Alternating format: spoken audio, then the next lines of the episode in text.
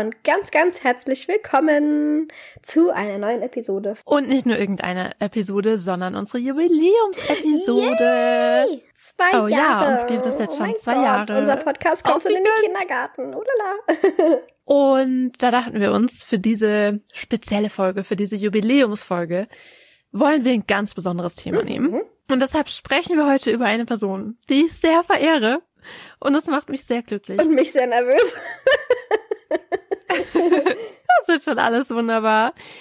Ich bin ganz sicher, nach dieser Folge wird diese Person noch ein paar Fans mehr haben. Mhm. Bin ich mir ganz, ganz, ganz, ganz, ganz sicher, weil sie ist einfach wundervoll. Ja. Da würde ich sagen, wir eröffnen gleich mal unser Teestübchen. Mhm. Was trinkst du denn heute, Magdalena? Ich trinke heute einen Salbeitee mit Honig, weil vielleicht könnt ihr es noch hören. Mir steckt Rona noch in den Knochen. That's right. Sie hat mich erwischt, die gute Rona. Ja, und das Unfassbare daran ist, mhm. ja, ist eigentlich gar nicht witzig, aber irgendwie ist, schon ist es irgendwie schon ironisch, witzig.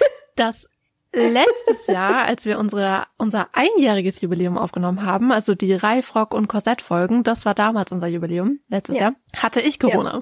Ja. und dieses Jahr in unserem zweiten Jubiläum hat Magda Corona. Es ist unglaublich. Dieses Jahr sind wir topfit. Das ist unser Ziel für nächstes Jahr.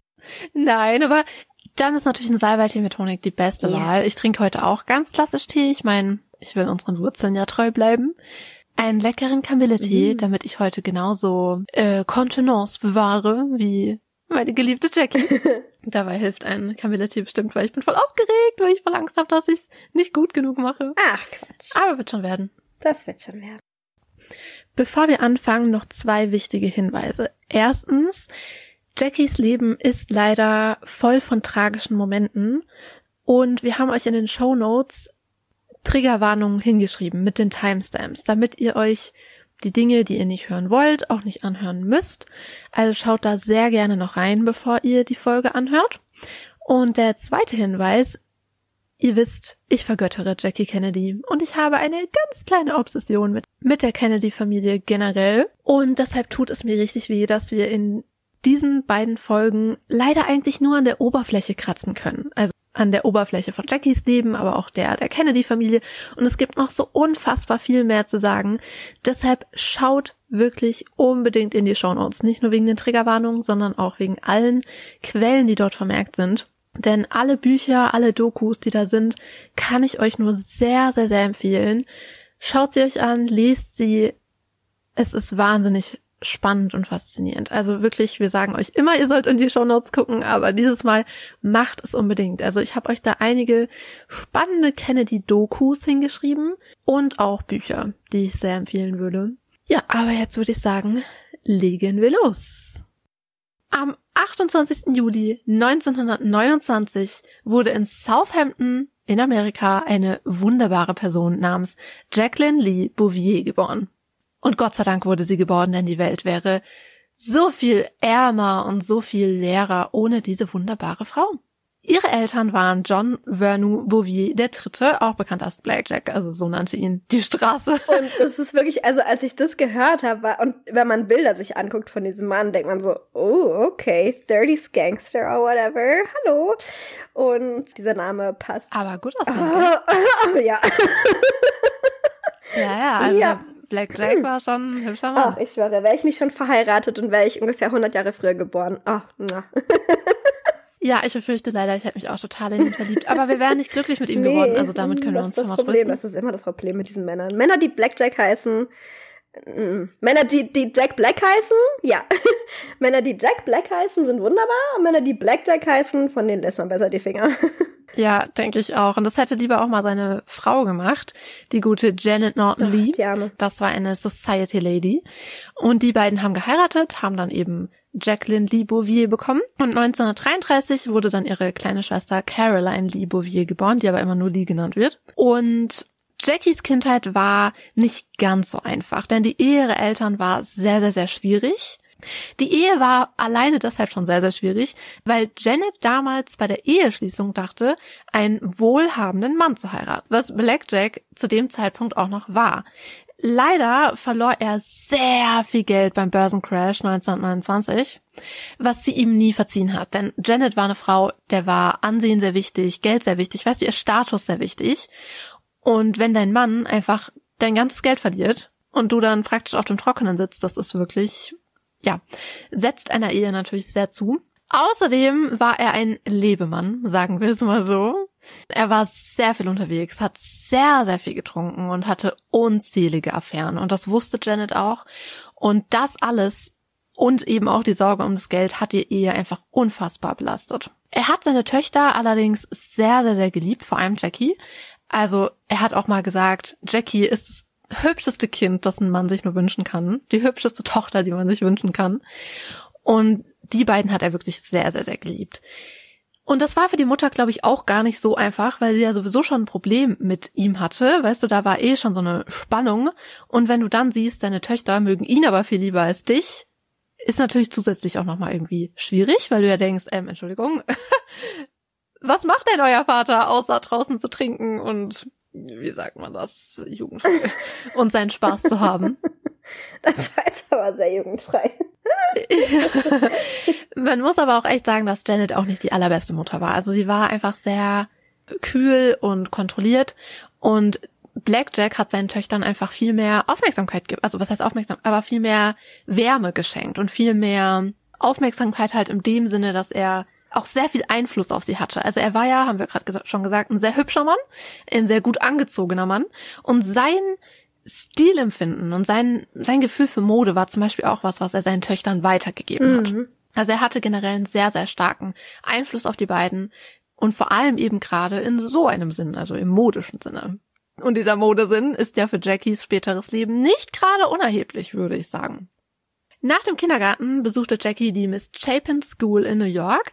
Und dort war sie nicht immer der kleine Engel, den man eigentlich erwarten würde. Und deshalb finde ich das eigentlich auch so witzig, deshalb wollte ich es unbedingt erwähnen, weil man Jackie ja oft eben nur als die kontrollierte First Lady kennt, aber als Kind war sie nicht so.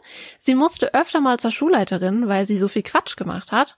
Und eine ihrer Lehrerinnen, Miss Platt, sagt mal über sie, Zitat, sie war ein reizendes Kind, das hübscheste kleine Mädchen, sehr schlau, sehr künstlerisch und ein kleiner Teufelsbraten.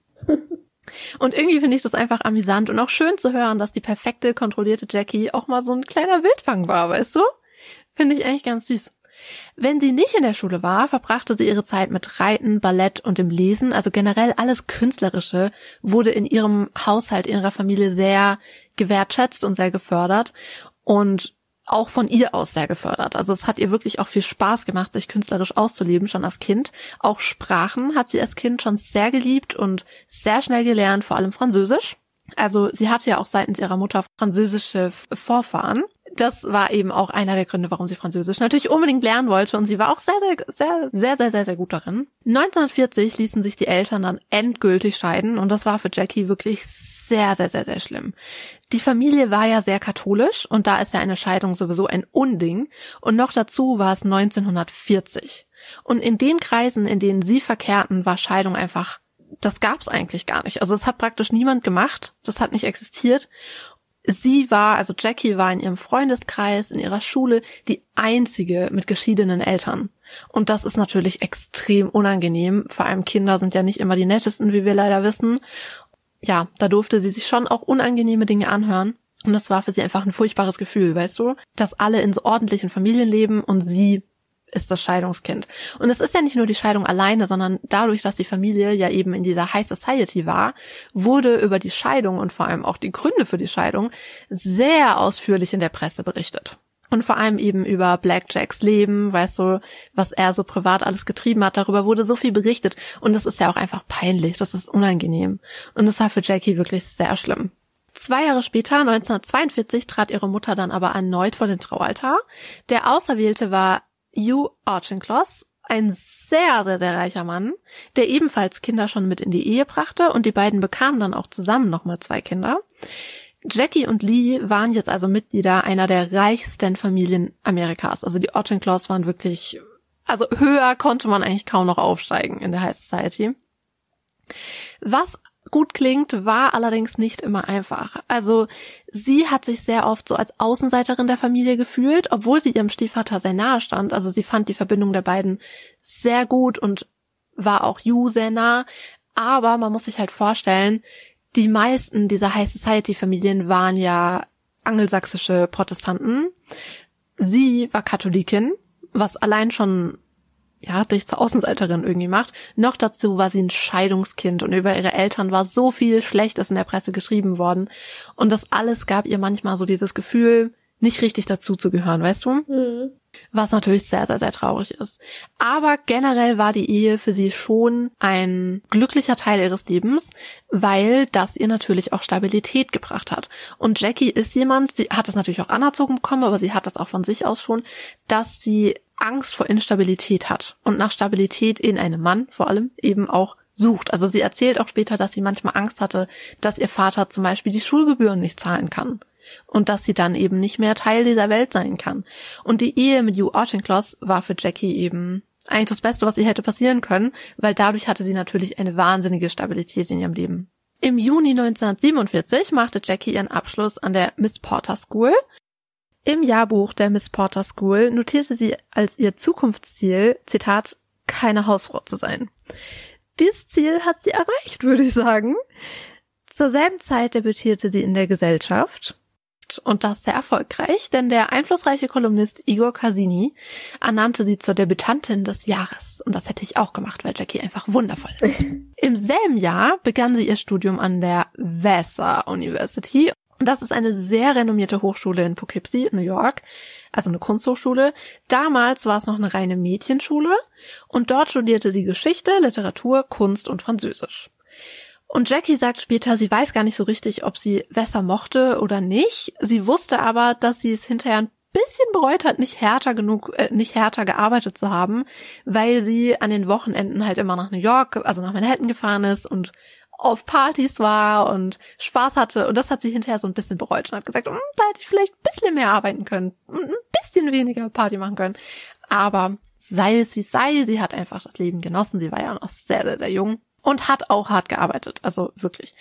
Ein Teil ihres Studiums verbrachte sie an der Sorbonne in Paris, eine Zeit, die ihr sehr, sehr gut gefiel. Also sie sagt auch später, es sei das glücklichste Jahr ihres Lebens gewesen. Wenn ich Sorbonne höre, muss ich immer an Midnight in Paris denken. Weißt du noch, da ist doch dieser Klugscheißer, der die ganze Zeit von der Sorbonne redet und bla bla bla.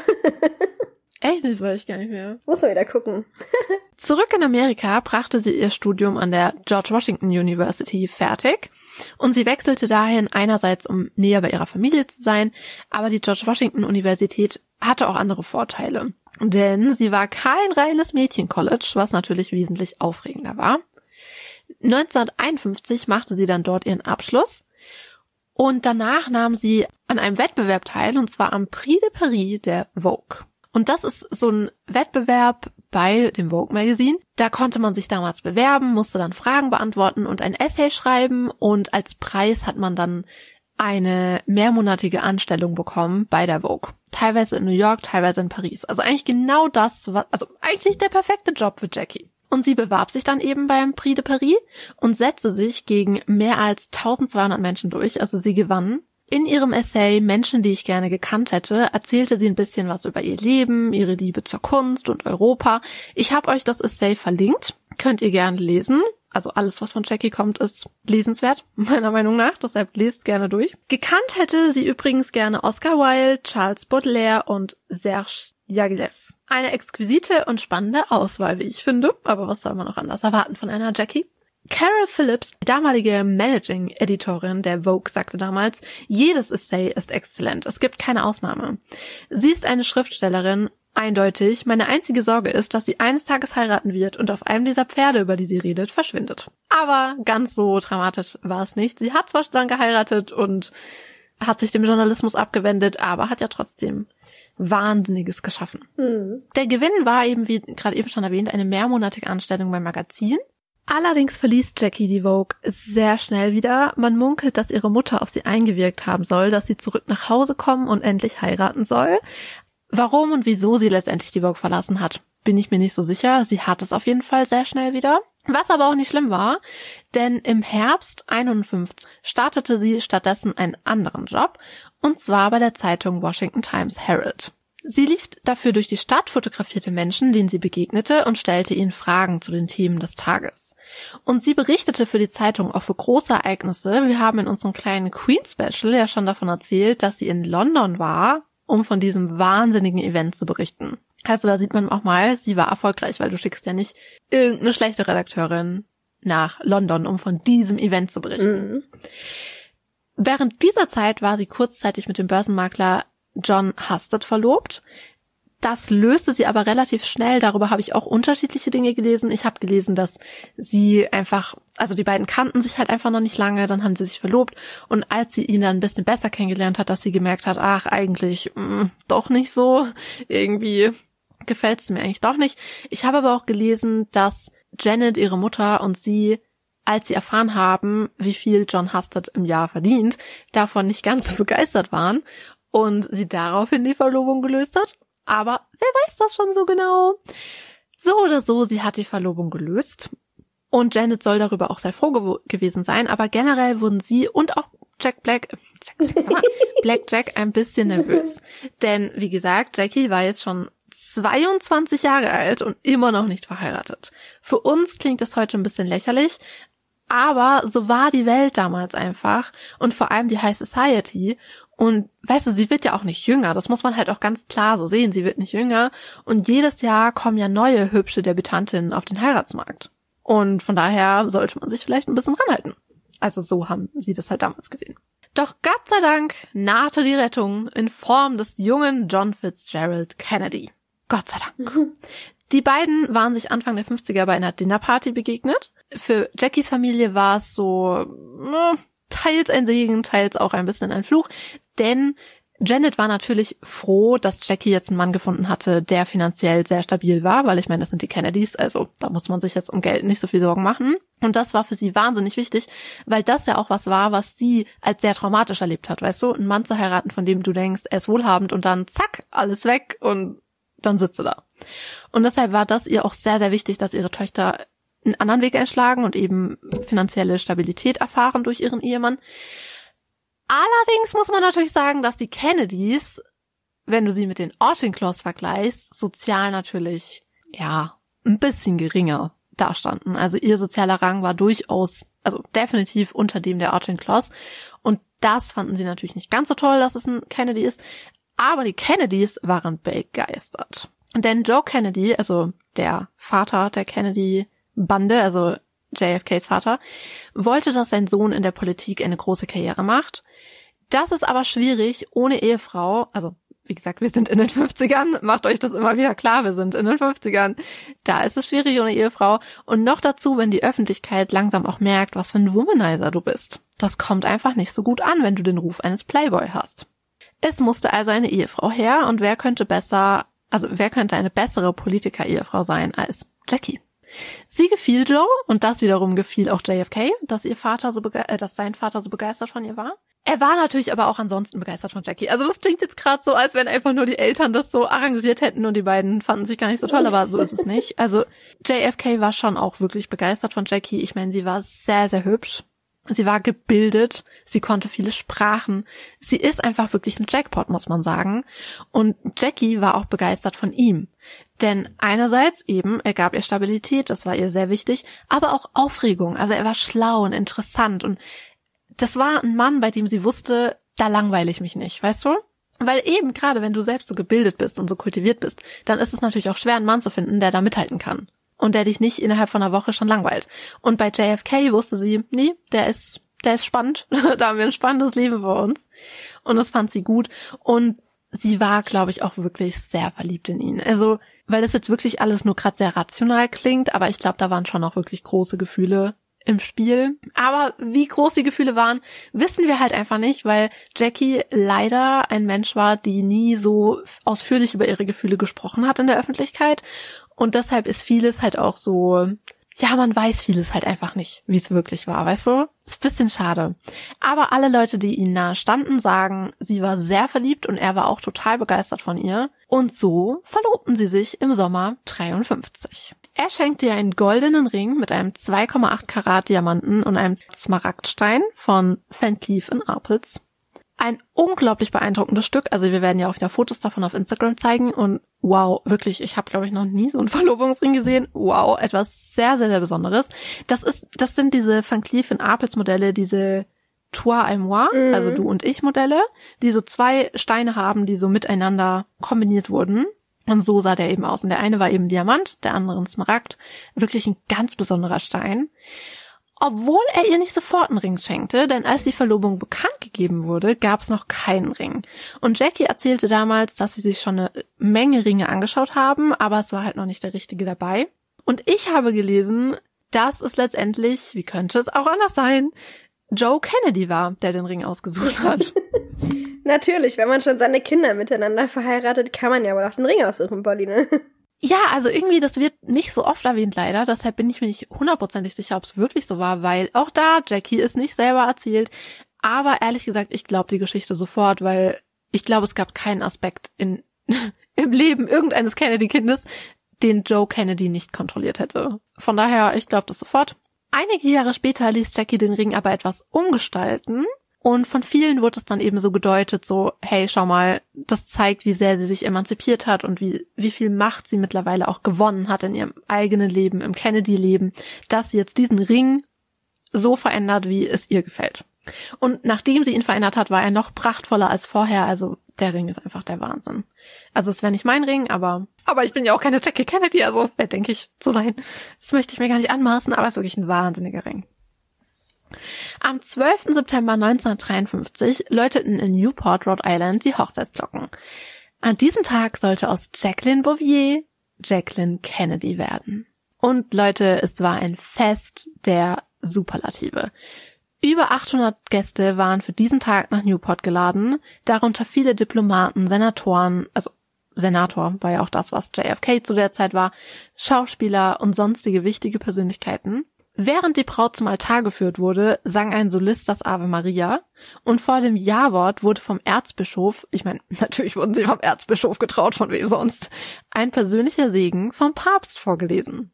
Das frisch verheiratete Paar soll danach stundenlang mit Händeschütteln beschäftigt gewesen sein. Ich meine, bei den vielen Menschen bist du echt eine Zeit lang gut beschäftigt. Dieses Event ging in so vielen Hinsichten in die Geschichtsbücher ein, also es war wirklich ein unfassbares Event. Und vor allem in die Modegeschichtsbücher.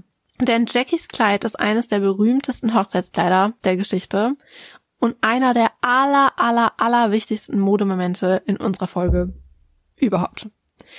Dass es zu diesem Moment gekommen ist, ist aber schon fast ein Wunder. Dieser Moment hat sich seine Existenz wirklich sehr hart erkämpft, das werdet ihr gleich sehen. Wenn es nach Jackie gegangen wäre, hätte es dieses Kleid überhaupt nie gegeben. Denn Jackie hatte ja eben sehr viel Zeit in Frankreich verbracht und war generell sehr frankophil, muss man sagen. Und hätte für ihre Hochzeit gern ein schlichtes, schickes französisches Kleid eines französischen Designers gehabt. Also das war ihre Vision. Ein schickes, schlichtes Kleid.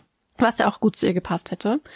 Doch jeder weiß, die Entscheidungen der Familie Kennedy werden einzig und alleine von Joe Kennedy getroffen. Natürlich. Wie kann das anders sein? Ich meine, die Kennedys waren praktisch American Royalty und für so ein Event kam in seinen Augen eben nur ein pompöses Kleid in Frage und natürlich von einem amerikanischen Designer. Und die Vorstellung, dass für dieses Event ein französisches, schlichtes Kleid genommen werden sollte, also das war für ihn absolut absurd. Und ich finde Joe Kennedy absolut ätzend, also ich glaube, jeder, der sich schon mal länger als fünf Sekunden mit diesem Mann beschäftigt hat, weiß, wie ätzend dieser Mann ist. Und ich finde, ätzend ist die Untertreibung des Jahrtausends. Und ich finde es ätzend, wenn Menschen, vor allem Männer, anderen Menschen, vor allem Frauen, sagen, was sie tun sollen. Und vor allen Dingen an deinem Hochzeitstag. Ich meine, Entschuldigung, das ist dein Tag. Und dann, ich finde es so blöd, wenn andere Leute einem dann so voll reinreden und sagen, mm, ich finde, du solltest dir in die Blumen, ich finde, du solltest in den, den, den Kuchen. Aber beim Kleid, das ist ja sowas Persönliches. Also da sollte man überhaupt keinem reinreden. Wenn ihr mal irgendwann mit einer Freundin Brautkleid shoppen geht und die Freundin kommt in dem hässlichsten, unmöglichsten Kleid aus der Umkleide, was ihr jemals gesehen habt und hat einen Ausdruck wie ein Honigkuchenpferd, dann nickt ihr mit dem Kopf und sagt, ja, das Kleid ist schön. okay. Ja, du noch die Stelle in Big Bang Theory, als Amy ihr Kleid ja. anprobiert und so happy ja. ist und Bernadette und Penny sind so mm, wo ich mir dachte, klar, wenn deine Freundin irgendwie blöd aussieht, ja, ich verstehe das dann schon irgendwie, dass du denkst, hey, ich will ja auch nicht, dass die sich zum Deppen macht, dann sag lieber ich es ihr. Aber auf der anderen Seite denke ich mir, sie war echt happy ja. und von daher ist doch total egal, was alle anderen denken. Wenn sie happy ist, ist sie happy, es ist ihre Hochzeit. Also, wer ist denn die Hauptperson auf der Hochzeit? Ich würde mal sagen, die Braut. Yes. Und wenn die Braut glücklich ist, dann ist alles wunderbar. Aber ich muss natürlich zugeben. Ich meine, wir wissen natürlich nicht, wie Jackies Hochzeitskleid hätte aussehen können. Ich kann es mir vorstellen, aber wir wissen es nicht. Aber ich muss Joe Kennedy zugestehen, dass er wirklich eine fantastische Designerin ausgesucht hat. Wirklich fantas fantastisch. Und ein fantastisches Kleid dabei herauskam. Seine Wahl fiel auf Anne Lowe. Und Anne Lowe war wirklich was ganz Besonderes. Also sie war eine Woman of Color, die sich in den Jahren zuvor schon einen Namen in der High Society gemacht hat. Und Anne gilt auch häufig als eine der ersten Women of Color überhaupt, die mit ihren Entwürfen in Amerika Geld verdient haben. Sie ist wirklich eine sehr spannende und wahnsinnig talentierte Frau. Mhm. Sie muss aber nicht nur wahnsinnig viel Talent, sondern auch Nerven gehabt haben, denn bei der Erstellung der Brautkleider, äh, des Brautkleides und der Brautjungfernkleider ging einiges schief. Denn in diesem Brautkleid steckte eine Menge Geld, 50 Meter Seidentaft und zwei Monate liebevolle Handarbeit. Zwei Monate, okay? Doch dann kam der Schock. Und das muss wirklich ein Riesenschock gewesen sein. Zehn Tage vor der Hochzeit gab es in Anns Atelier einen Wasserschaden. Alle Kleider waren ruiniert. Zehn Tage vor der Hochzeit. Grauenhaft. Grauenhaft. Also ich hätte geweint, ja. hätte meine Koffer gepackt und hätte das ja, Land verlassen. Andere Identität, ich hätte mir einen anderen Pass besorgt, Kakao. ja, wenn ich wüsste, hey, ich bin gerade für die wichtigste Hochzeit des Jahrzehnts verantwortlich. Ciao. Ciao. Ich, ich also wirklich, ich hätte mir einen neuen Pass besorgt und ab über die Grenze. Auf Wiedersehen. Wow. Aber Anne hat eindeutig stärkere Nerven als ich, denn sie setzte sich einfach wieder an die Arbeit. In zehn Tagen musste Anne die Kleider ersetzen und das auf eigene Kosten übrigens.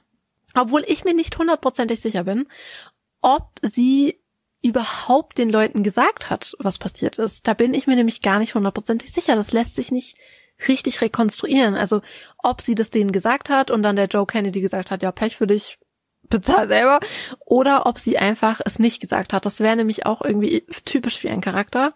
Aber wer weiß das schon. Auf jeden Fall musste sie in zehn Tagen die Kleider wieder ersetzen und das ist ja allein, also Kosten hin oder her, das ist allein schon eine unfassbare Aufgabe. Sie schaffte es und konnte das Brautkleid am Hochzeitstag liefern. Und stell dir das vor, sie fuhr nach Rhode Island, um das Kleid abzuliefern. Und dort angekommen sagte man ihr, sie solle den Dienstboteneingang nehmen. Den Dien Dienstboteneingang. Den Dienstboteneingang. Das ist so eine Frechheit, Entschuldigung, für eine Frau, die gerade in zehn Tagen ein komplettes Hochzeitskleid neu genäht hat, den Dienstboteneingang. Also. Ach. Unfassbar. Und sie sagte daraufhin, sie würde entweder durch den Vordereingang gehen oder das Kleid wieder mit nach New York nehmen. Yes, girl. Richtig so. So macht man das. Absolut richtig ja. so. Letztendlich ging alles gut. Und auch wenn es ursprünglich nicht in Jackies Sinne war und ah, tut mir auch leid für sie, aber an diesem Tag wurde uns und der ganzen Modewelt ein unfassbar schöner Modemoment geschenkt. Und jeder von euch hat wahrscheinlich schon mal Bilder des Kleides gesehen und wenn nicht, könnt ihr das jetzt bei uns auf Instagram nachholen. Da werdet ihr das Kleid sehen. Es bestand aus elf meinfarbenen Seidentaft mit einer Porträt-Neckline, eng anliegendem Oberteil und alles war so ein bisschen in Falten gelegt und einem ausladenden Rock. Sie trug einen unglaublich schönen Spitzenschleier, also wirklich, ich finde ihn so schön. Und das war ein Erbstück, denn der kam von ihrer Oma, den hatte sie damals getragen. Sie trug eine Perlenkette und ein Diamantarmband, das ein Geschenk von ihrem zukünftigen war. Und ihr Brautstaus bestand aus pinken und weißen Orchideen und Gardinien. Und bevor wir weitermachen, würde ich gerne noch kurz ein paar Sätze zu Anne Lowe sagen, weil sie wirklich eine faszinierende Person ist. Also, sie schuf eines der bekanntesten Kleider der modernen Geschichte. Also ich glaube, jeder Mensch, der sich für Mode interessiert, kennt Jackie Kennedys Hochzeitskleid. Und deshalb sollten wir alle heute eigentlich Anne Lowes Namen kennen.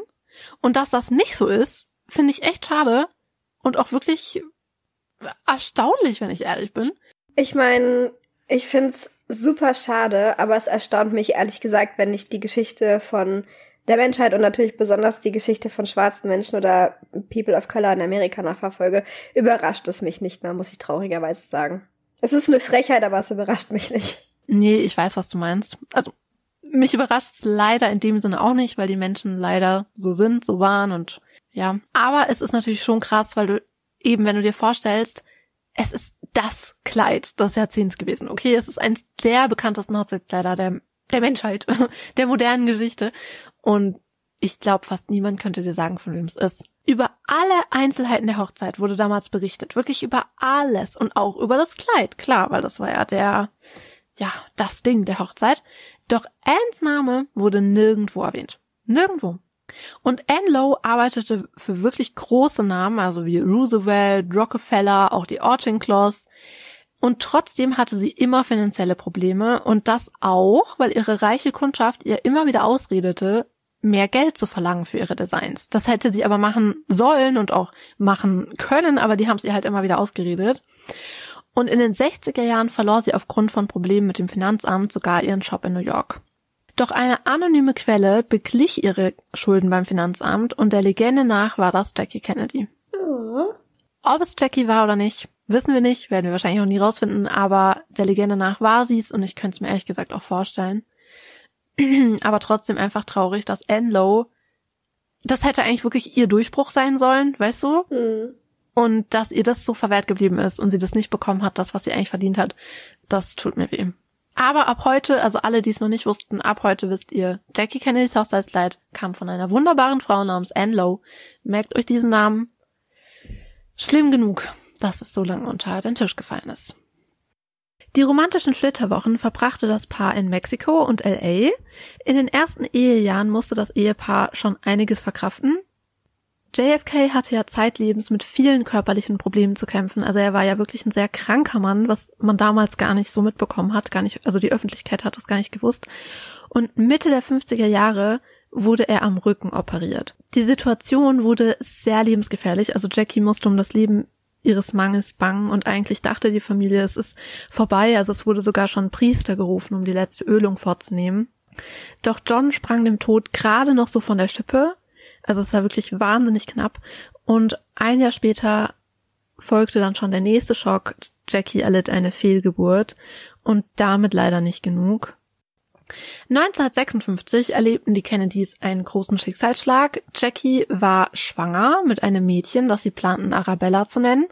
Doch das Kind starb noch vor der Geburt, also es war eine Totgeburt. Und als wäre das nicht schon furchtbar genug für Jackie, musste sie diese schlimme Erfahrung alleine durchstehen. Denn ihr Mann war weit weg auf einer Kreuzfahrt im Mittelmeer und machte auch keine Anstalten, zurückzukommen. Ich bereite mich mental schon mal auf meinen Shitstorm vor. talk, talk, talk. Is this microphone working? Ja, da gibt's viel zu sagen. Und angeblich begab er sich auch erst auf die Heimreise, nachdem Freunde ihm dazu geraten haben, denn sollte er in der Zukunft erneut für ein politisches Amt kandidieren wollen, also gerade war er ja Senator, würde er ganz sicher keine einzige Frauenstimme bekommen, wenn er jetzt nicht zurück zu seiner Frau fahren würde. Also das sagten sie ihm halt damals. Und ich denke mir so, ja, äh, natürlich ja. nicht, Entschuldigung. Also das muss man sagen, das wusste ich lange nicht und Pauline hat mir das erzählt, dass Jackie eine Totgeburt hatte und JFK nicht im Lande war. Ich war so, oh mein Gott, wie schrecklich muss es gewesen sein. Pauline im nächsten Satz, ja, und dann kam er auch nicht mal nach Hause und dann, oh mein Gott, ihr hättet diesen Shitstorm. Das, ich finde es so eine Frechheit. Wie kann man sowas machen? Seine Frau alleine zu lassen in so einer Situation. Also hätte ich das, ich meine, ich habe in den 60ern nicht gelebt in Amerika, ich hätte ihn nicht wählen können, aber hätte ich das gewusst, ich würde ihm gerne nachträglich eine hunderttausend Stimmen abziehen bei dieser Wahl, nur für diese, für, nur für diesen Fuck-up, wirklich. Also, ach. Ja, grauenhaft. Also wirklich ganz, ganz, ganz, ganz, ganz grauenhaft. Es ist ja allein schon die Tatsache, dass du schwanger bist und dein Mann auf eine Mittelmeerkreuzfahrt ja, fährt. Weil ich dachte, als Pauline mir das gesagt hat, dass er nicht im Lande war, dachte ich noch, okay, vielleicht war er, er war ja Politiker, who knows, vielleicht war er ja irgendwie auf politischer Mission unterwegs, wenigstens, okay? Und im nächsten Satz Pauline so, ja, weil der war auf einer Kreuzfahrt im Mittelmeer. Ich so, was war der? oh. Grauenhaft. Also wenn das mein Mann wäre und ich wäre schwanger und der würde in Urlaub fahren, Nee, mm -mm. nee, da wäre es einfach vorbei. Aber allein die, weißt du, es ist ja, ein Kind zu verlieren, ist ja sowieso schon so furchtbar. Ja.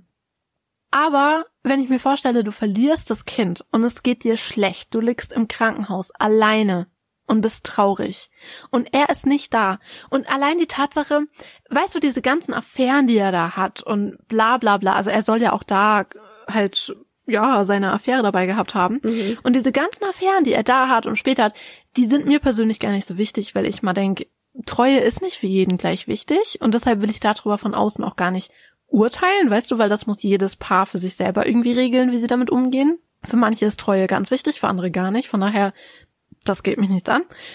Und ich finde, das ist auch was, mit dem kannst du irgendwie, also ich persönlich sehe das so, es muss niemand so sehen wie ich, aber ich persönlich finde auch was, das ist, was, damit kannst du irgendwie klarkommen, theoretisch, weißt du, was ich mhm. meine? Aber wenn ich mir das vorstelle, du liegst da, es geht dir schlecht, du bist unfassbar traurig. Und ich meine, es war ja eine Totgeburt. Ich meine, so eine, so eine Geburt ist an sich anstrengend genug. Und dir geht's sowieso schlecht nach einer Geburt. Ich meine, nicht, dass ich das wüsste, ich habe jetzt nur ein Katzenkind zur Welt bekommen. Aber von anderen Frauen habe ich das schon gehört. Okay, das, es geht dir einfach richtig schlecht körperlich, du bist nicht auf der Höhe, geistig bist du nicht auf der Höhe, Mom Brain, hello. Und es geht dir einfach nicht gut nach einer Geburt. Und geschweige denn, ich möchte gar nicht wissen, wie es dir nach einer Totgeburt geht. Wenn du dich neun Monate auf ein Kind freust, auf ein Baby freust, was dann sogar kommt und du keine Zeit mit diesem Kind verbringen kannst, weil es nicht lebendig ist. Das muss so schlimm sein, dieses Gefühl. Und wenn dann generell während der Geburt dein Mann nicht an deiner Seite ist, nicht mal im gleichen Raum, aber einfach, wenn du nicht mal das Gefühl hast, er ist gedanklich bei dir. Ich meine, der schippert irgendwo durchs Mittelmeer zu diesem Zeitpunkt. Das wäre für mich schon Grund für eine Trennung gewesen, sag ich ganz ehrlich. Aber auch hier hat Pauline ja schon gesagt, you do you, wenn das, es ist jedem selbst überlassen, wie er mit so einer Situation umgeht. Aber wenn ich dann davon höre als Mann, dass meine Frau eine, to also überhaupt ein Kind bekommen hat, packe ich meine sieben Sachen und fliege dahin. Und wenn ich dann auch noch höre, dass sie eine Totgeburt bekommen hat, Entschuldigung, dann erfindet man das Beamen und beamt sich nach Amerika zurück. Also, es tut mir leid, aber das, das kann ich nicht verzeihen, wirklich. Also, JFK war noch nie ein großer Sympathieträger für mich, aber der hat's rückblickend aus den 60ern heraus verschissen bei mir, sag ich ganz ehrlich. Ich find's ganz schlimm. Also, also das finde ich wirklich einen ganz, ganz, ganz, ganz, ganz schlimmen Punkt. Ich weiß nicht, wie man, wie man das wie man darüber hinwegkommen soll, dass dein Mann dir sowas antut. Also, dass dein Schmerz ihm so egal ist, weißt du? Das ist für mich so ein unfassbarer, ich kann, ich, ich habe dafür gar keine Worte. Ich finde das ganz, ganz, ganz, ganz, ganz schlimm. Aber ja, wow. Also wenn du am Boden zerstört in einem Krankenhaus liegst und dein Mann kein Problem damit hat, weiterhin die Sonne des Mittelmeers zu genießen, dann denke ich persönlich, dass das nicht weiterhin dein Mann sein sollte. Aber das ist nur meine persönliche Meinung. Das kann jeder so sehen, wie er möchte. Aber man hört und liest in ganz vielen Quellen, dass Jackie nach dieser Sache wirklich ernsthaft eine Scheidung auch in Betracht gezogen haben soll. Weil sie auch einfach gerne, also es war nicht nur das, also obwohl es gibt auch eine Freundin, die später sagt, dass sie halt sehr eng, also die war sehr eng mit Jackie und die sagt halt auch, dass diese Sache ihr viel mehr wehgetan hat als all diese untreue Geschichten. Und das glaube ich auch sofort. Aber das kommt ja noch dazu. Also eben, es kommt ja irgendwie alles zusammen. Und er hat damals halt auch wirklich gar nicht versucht, seine Affären geheim zu halten. Und sie hat das alles mitbekommen. Es waren teilweise auch Freundinnen von ihr darunter. Und das war alles so demütigend. Weißt du, es ist ja nicht nur die Untreue an sich, sondern die Tatsache, dass es so offen ist und mit Leuten, die sie kennt. Das war so demütigend für sie. Und zu dem Zeitpunkt soll sie dann eben durchaus in Betracht gezogen haben, zu gehen, sich scheiden zu lassen. Es gibt unterschiedliche Berichte darüber, wie sie wieder zusammengefunden haben. Also ich habe öfter gelesen, dass ihre Schwester und ihre Mutter ihr das ausgeredet haben. Ich habe aber auch öfter gehört, und ich glaube, da ist auch ein bisschen was dran, dass Joe Kennedy ihr Geld gegeben hat. Weil eine Scheidung wäre ja das Ende gewesen für JFKs politische Karriere. Letztendlich werden wir es nie erfahren, was davon letztendlich stimmt. Wir wissen nur, dass sie zusammengeblieben sind. Aber jetzt, wo wir ein bisschen recherchiert haben und jetzt, wo wir ein bisschen Best Buds mit Joe Kennedy geworden sind, kann ich mir das schon gut vorstellen, dass er der Typ wäre. Nicht, nicht zu sagen, dass er das gemacht hat, aber dass er der Typ, der typ wäre. Ich meine, solche Gerüchte gibt's nicht umsonst, ne? Zu einer Milliarde Prozent ist er so ein Typ. Also, guck mal, Joe Kennedy hat so schlimme Dinge in seinem Leben gemacht, hat so schlimme Dinge mit seinen Kindern gemacht. Also, Jackie Geld zu geben, dass sie ihren Mann nicht verlässt, das, das, das macht er morgens zum Frühstück wirklich jeder, der sich auch nur ein bisschen mit der, Jack, äh, mit der Kennedy-Familie auskennt, weiß, was ich meine. Also, ich meine, er hat seiner eigenen Tochter eine Lobotomie unterzogen. Mhm. Und es seiner Frau nicht mal gesagt. Also, Joe Kennedy ist ein Monster, das kann man gar nicht anders sagen. Von daher, ich glaube sofort, dass er ihr Geld gegeben hat. So oder so glaube ich, dass, dass es auch gar nicht so schwer ist, Jackie eine Scheidung auszureden, weil das ja generell auch nicht das ist, was sie möchte. Also sie hat sich bestimmt damals überlegt, das glaube ich. Aber tendenziell ist sie ja jemand, sie ist katholisch, sie glaubt auch an den Wert der Ehe und sie ist einfach generell ein Mensch, der sich, glaube ich, äh, sehr schwer tut mit einer Scheidung. Also so oder so, sie sind auf jeden Fall zusammengeblieben, egal wie, warum und wieso.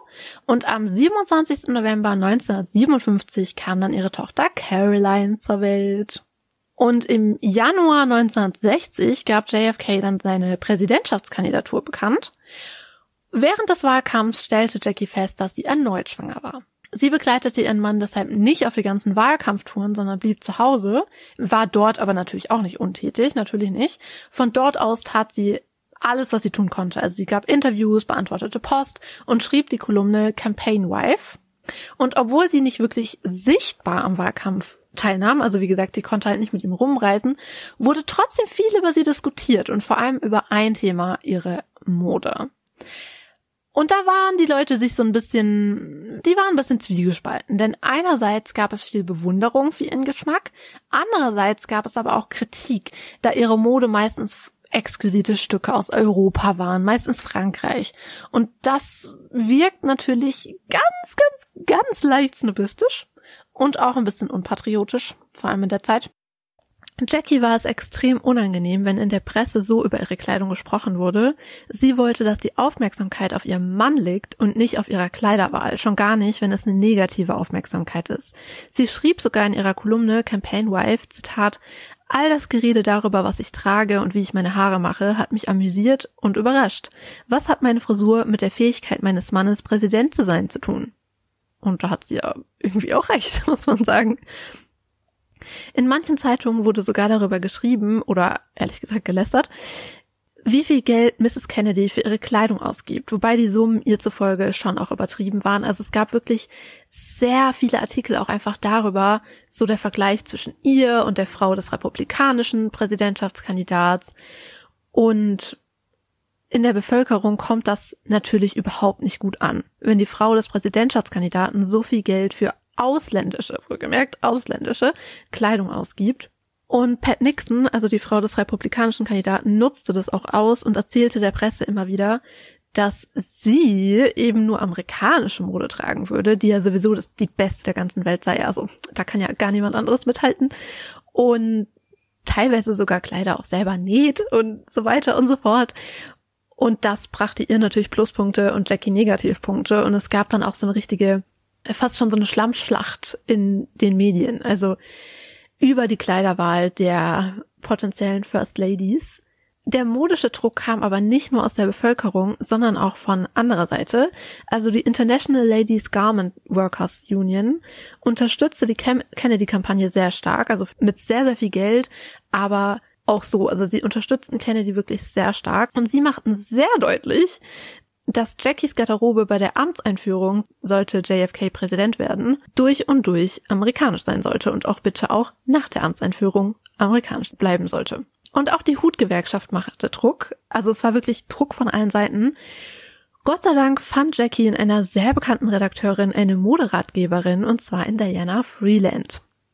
Im August 1960, also während des Wahlkampfs, als so viel über sie berichtet wurde, soll Diana einen zehnseitigen Brief von Jackie bekommen haben, in dem sie die Redakteurin um modische Hilfe bat und halt auch genau gesagt hat, was sie will und was sie nicht will. Also, dass sie eben gerne diese eleganten und schicken Linien mag, vor allem von Balenciaga und Givenchy. Also Givenchy war generell so eigentlich ihr Nonplusultra, das mochte sie sehr, sehr gerne. Aber auch Dior, also eigentlich alle möglichen französischen Pariser Modehäuser, dass ihr das halt sehr, sehr gut gefällt und aber auch gesagt hat, was ihr nicht gefällt. Also, dass sie zum Beispiel zu starke Farben nicht mag oder auch Prinz, sie hasst Prinz, dass sie das nicht will und sie da eben um Hilfe gebeten hat, ihr die passenden Designer und Kleider eben vorzuschlagen. Und das tat sie auch. Also wir haben ja schon in Diana Freelance Folge darüber gesprochen, wie sie Jackie modisch mit Rat und Tat dann auch zur Seite stand. Also das war eine sehr erfolgreiche Kooperation dieser beiden Damen. Anfang November gewann JFK die Präsidentschaftswahl und nur ein paar Wochen später gab es schon den nächsten Grund zur Freude. Am 25. November wurde der Sohn des Paares geboren, John Jr. oder wie die Welt ihn später nannte, John John. Am 20. Januar 1961 wurde John Fitzgerald Kennedy als 35. Präsident der Vereinigten Staaten vereidigt und an seiner Seite die stylische Jackie, die übrigens gerade mal 31 Jahre alt war. 31. Wow. Zur Vereidigung von JFK trug Jackie ein A-linienförmiges Kleid und einen Mantel von Oleg Cassini. Der kragenlose Mantel hatte übergroße Knöpfe, also wenn ich übergroß sage, meine ich übergroß Und die gaben dem Look das gewisse Etwas.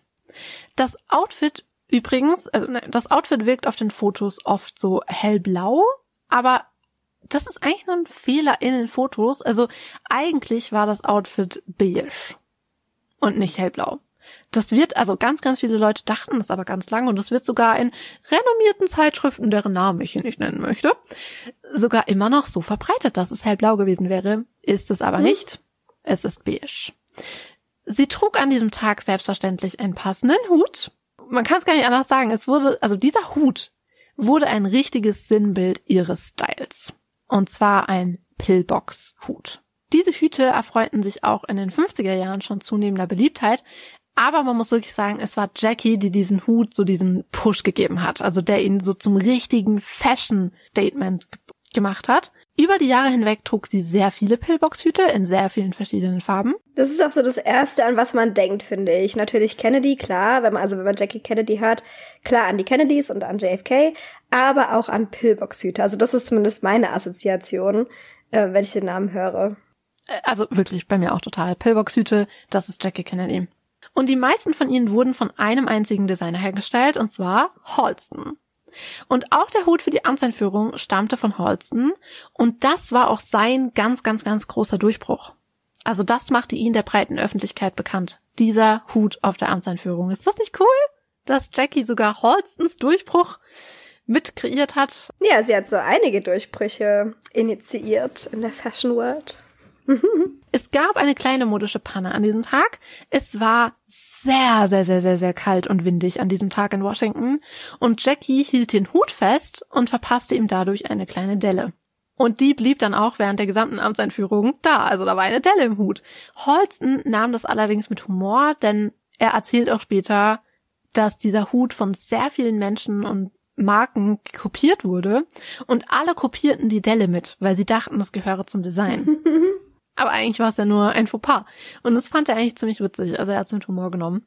Und das finde ich auch ganz witzig, dass da irgendwie jeder das einfach so übernommen hat. Ihre Hände steckte sie an diesem unglaublich kalten Tag in einen wärmenden Muff, denn ähm, und ihr erinnert euch vielleicht noch, wessen Idee dieser Muff war? Diana Freelance Idee. Denn sie hatte Angst, Jackie könnte erfrieren und fand auch einen Muff einfach ganz romantisch. Darüber haben wir auch in der Diana Freeland Folge schon gesprochen. Und ich finde, Jackies Look an diesem Tag wirkt noch cooler, wenn man sich die anderen Anwesenden anschaut. Also wenn du dir mal ein Bild oder die Videoaufnahme anschaust von diesem Tag und mal so die ganze Gruppe an Menschen anguckst, wirkt Jackie noch cooler. Denn da sitzen all diese Politikerfrauen in ihren schweren Pelzmänteln und dazwischen Jackie in ihrem schlichten, eleganten, schicken Mantel und Hut. Also es war einfach ein ganz anderer Look als der aller anderen und modern und frisch und einfach elegant. Und das war dann ja auch eben der Jackie Kennedy Look. Bei der Amtsentführung wird aber natürlich auch gefeiert und für die Gala hatte Jackie ihr Kleid selbst entworfen. Also sie schickte eine Skizze an Bergdorf, also kennt ihr das große Modehaus in New York, Bergdorf Goodman. Und das Ergebnis war ein gerade geschnittenes, cremefarbenes, ärmelloses Kleid aus Seidenchiffon das mit Silberfadenstickerei verziert wurde. Und dazu ein passendes Cape. Und es sieht echt cool aus, Leute. Also, ach, sie ist einfach wunderbar. Mhm.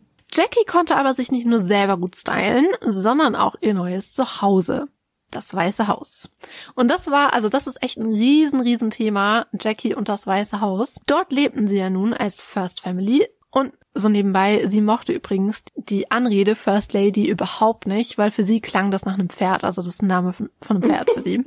Und sie bevorzugte Mrs. Kennedy. Noch bevor sie dort einzog, einzog, ließ sie sich vom Library of Congress alle möglichen Bücher und Unterlagen über das Haus und plante, wie man es umgestalten könne.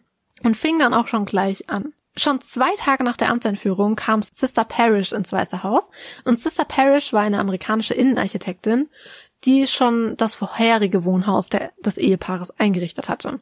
Und ich fand es ganz witzig, weil ihr, Na ihr Name erstmal für ganz schön Verwirrung sorgte und eine Zeitung schrieb sogar, Kennedy holt sich Nonne, um das Weiße Haus zu dekorieren. Aber Sister Parrish war keine Nonne, das war einfach nur ein Künstlername. Und ihre Einschätzung über das Weiße Haus damals war, Zitat, es verstörte mich zu wissen, dass diese schlecht designten, ärmlich instand gehaltenen Räume zu den USA gehörten. Was dachten all diese Königinnen, Könige und großen Staatsmänner, als sie in das Zuhause unseres Präsidenten kamen? Und damit sprach sie Jackie aus der Seele, denn in ihren Augen war das Weiße Haus verstaubt, unmodern und einfach unglamourös. Denn Jackie wusste, dass jeden Tag tausende Menschen das Weiße Haus besuchten. Und ihr Wunsch war es, Zitat, wir müssen aus diesem Haus etwas machen, worauf wir stolz sind. Ich will das Weiße Haus zum ersten Haus des Landes machen. Menschen, die das Weiße Haus besuchen, sehen praktisch nichts, das älter ist als 1948. Menschen sollten Dinge sehen, die ihren Sinn für Geschichte entfalten. Also das war Jackie unglaublich wichtig. Denn wir wissen ja, sie hat selber Kunst und Geschichte studiert. Das waren ihre großen Leidenschaften. Und in ihren Augen, das sagt sie auch in einem Interview, hat Amerika ganz, ganz viel Kultur, den aber die Menschen von außen also diese Kultur wird von Menschen von außen oft gar nicht so gesehen und wahrgenommen, aber in ihren Augen ist die da. Also sie sagt, Amerika hat einfach einen unglaublich reichen Kulturschatz, den man zeigen muss und zeigen sollte, um auch das eigene Volk damit zu begeistern, weißt du? Und sie wollte, wenn ein Kind ins Weiße Haus kommt und das Weiße Haus sieht, dass das diese Kunst wahrnimmt und sieht, was Amerika ist und zustande gebracht hat und begeistert wird von Geschichte und dann auch selbst mehr darüber wissen will. Also das war ihr Wunsch. Aber in ihren Augen war das jetzt halt gerade nicht möglich, weil es einfach ein verstaubtes altes Haus war. Und sie sagt auch mal, es war eingerichtet wie vom Discounter. Also für sie war es einfach unmöglich. Und das sollte sich jetzt ändern. Ein Monat nach der Amtseinführung wurde das Fine Arts Committee für das Weiße Haus gegründet, das authentische Möbel aus der Entstehungszeit des Gebäudes finden sollte und natürlich auch Geld sammeln sollte, um das alles zu bezahlen. Und sie packte auch höchstpersönlich mit an. Also sie ging persönlich durch jedes Lagerhaus des Weißen Hauses, um nach verborgenen Schätzen zu suchen. Und es tauchten auch erstaunliche Funde vergangener Präsidenten auf, also vor allem von Lincoln, Madison und Washington. Und die wurden dann alle wieder hergerichtet und im Weißen Haus platziert, damit die Welt, also damit das Volk es eben sehen kann. Im September wurde das Weiße Haus aufgrund ihrer Arbeit dann auch zum Museum erklärt, was die Arbeit des Art Committees stark vereinfachte. Denn sie versuchten ja authentische Gegenstände zu finden und als Spende für das Weiße Haus zu bekommen. Der Museumsstatus versicherte dann dem Spender oder der Spenderin, dass die Gegenstände weder als Privateigentum des Präsidenten gesehen werden, also dass der Präsident das nicht einfach hinterher mitnehmen kann, wenn er das Weiße Haus verlässt, und dass sie auch nicht verkauft werden oder sonst was. Und das ist natürlich super, weil so bekommst du ja viel leichter Spenden, wenn du das den Spendern auch wirklich versichern kannst. Und außerdem schützt der Status die Räume in der Zukunft vor allzu großer Veränderung. Also klar, es wurde immer wieder was verändert, aber es kann nicht einfach alles umgebaut und umgeräumt werden, dank des Status als Museums. Am 14. Februar 1962 wurde im Fernsehen ein Special ausgestrahlt, in dem Mrs. Kennedy uns durch das Weiße Haus führte. Und das kam unglaublich gut an. Also insgesamt sahen das mehr als 80 Millionen Menschen. Und sie bekam für diesen TV-Auftritt sogar ein Ehren-Emmy. Und du kannst dir vorstellen, dass dieser TV-Beitrag ihren Status als kulturelle Königin Amerikas natürlich absolut zementiert hat. Weißt du, da siehst du diese hübsche, junge, gut angezogene Frau, die dich durch diese wunderbar renovierten Häuser, äh, Räume führt und dir was über die Geschichte dahinter erzählt, über Kunst erzählt. Also Amerika war begeistert. Wie könnten sie auch anders? Und damit aber auch nicht genug. Also sie ließ zum Beispiel auch das erste offizielle White House Guidebook erstellen, um eben Besuchern, wenn sie da hinkommen, auch was über die Geschichte des Weißen Haus zu erzählen. Es hatte aber auch noch einen anderen Sinn, denn der komplette Erlös des White House Guidebooks floss in die Renovierung. Und das ist natürlich auch super, weißt du, dass du das so finanzieren kannst, damit der Steuerzahler eben sieht, dass es nicht irgendwie aus ihrer Tasche gekommen. Mhm. Also auch da wieder super. Weißt du, dass sie die Idee hat, das selber umsetzt und dann auch selber nach Wegen sucht, wie das möglich sein kann.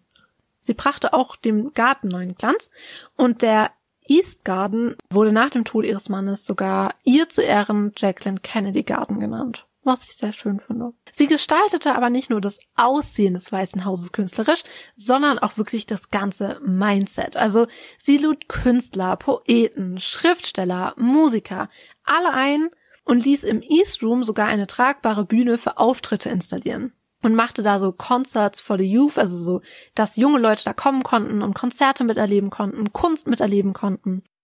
Sie holte die Mona Lisa nach Amerika. Das muss man sich mal vorstellen. Also auf ihre Initiative hin wurde sie in Washington und New York ausgestellt und zog unglaublich viele Menschen in ihren Bann. Also ich habe gelesen, bis zu zwei Millionen Menschen sollen sich die Mona Lisa angeschaut haben.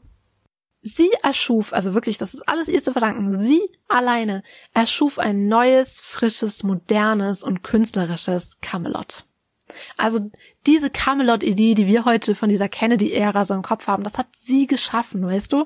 Das war ihre, ihre Idee und ihr Esprit und ihr, ja, ihr, ihr ganzes Wesen, der das erschaffen hat.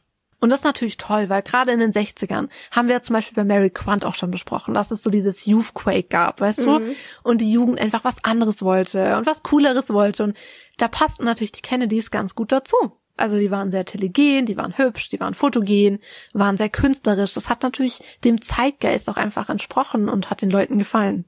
Jackie kümmerte sich aber nicht nur um die historische Herrichtung ihres Hauses, sondern sie setzte sich auch gegen die Zerstörung anderer historischer Bauwerke in Washington ein und auch erfolgreich ein. Ihr Einsatz begrenzte sich aber natürlich nicht nur auf Amerika, sondern auch international war sie tätig. Und ein Projekt, das ihr sehr am Herzen lag, möchte ich da kurz erwähnen. Die Sprache ist vom Tempel von Abu Simbel. Der Tempel von Abu Simbel wurde im 13. Jahrhundert vor Christus vom großen Pharao Ramses II. gebaut.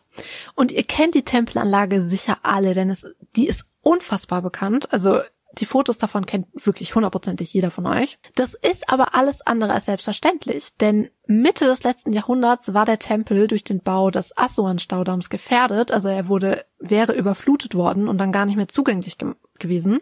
Und die UNESCO bat um internationale Hilfe und letztendlich half dann die ganze Welt zusammen, die Tempelanlage Stein für Stein abzubauen und an einer höher gelegenen Stelle wieder aufzubauen.